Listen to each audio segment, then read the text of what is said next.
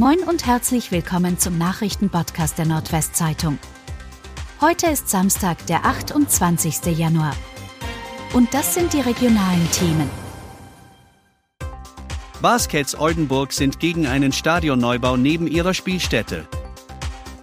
Die EWE Baskets Oldenburg warnen in einem Schreiben an Oberbürgermeister Jürgen Krogmann und die Vorsitzenden der im Rat vertretenen Fraktionen vor dem Bau eines neuen Stadions neben den Weser-Ems-Halle.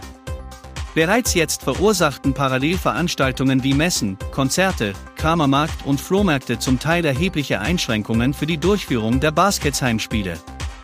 Die Baskets seien zudem nicht frei in der Wahl ihrer Heimspieltermine, für die Stadtverwaltung kommt der Zeitpunkt der Stellungnahme der EWE Baskets überraschend, so Stadtsprecher Stefan Onnen in einer Stellungnahme.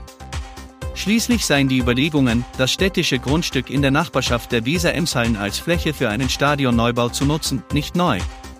Eine Machbarkeitsstudie habe 2017 die Eignung des Areals nachgewiesen. Die Stadtverwaltung stehe im regelmäßigen Austausch mit den EWE Baskets. In diesen Gesprächen seien die Vorbehalte zudem bisher nicht thematisiert worden. 49 Euro Ticket soll ab 1. Mai kommen. Bund und Länder haben sich am Freitag auf einen Start des 49 Euro Monatstickets zum 1. Mai geeinigt. Verkaufsstart des bundesweiten Tickets für Busse und Bahnen im Regionalverkehr soll demnach der 3. April werden.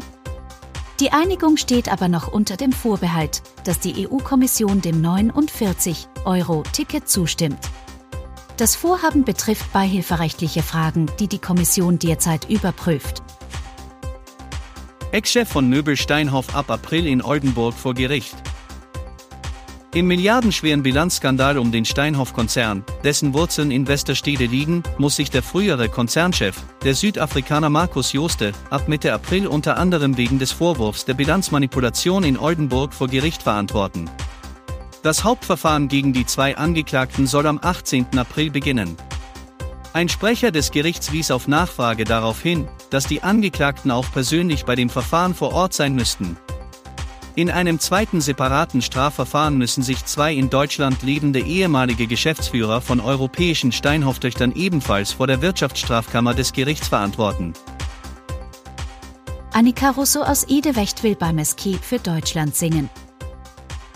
Im Ammerland ist Annika Russo schon lange vielen Musikfans ein Begriff, ob sie auch deutschlandweit überzeugen kann, wird sich am 3. März entscheiden. Dann ist die 22-jährige Edewächterin bei der Show Eurovision Song Contest 2023 unser Lied für Liverpool im ARD-Fernsehen zu sehen.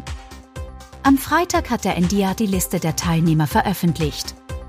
Wer hier gewinnt, vertritt Deutschland dann beim Finale des Eurovision Song Contest am 13. Mai.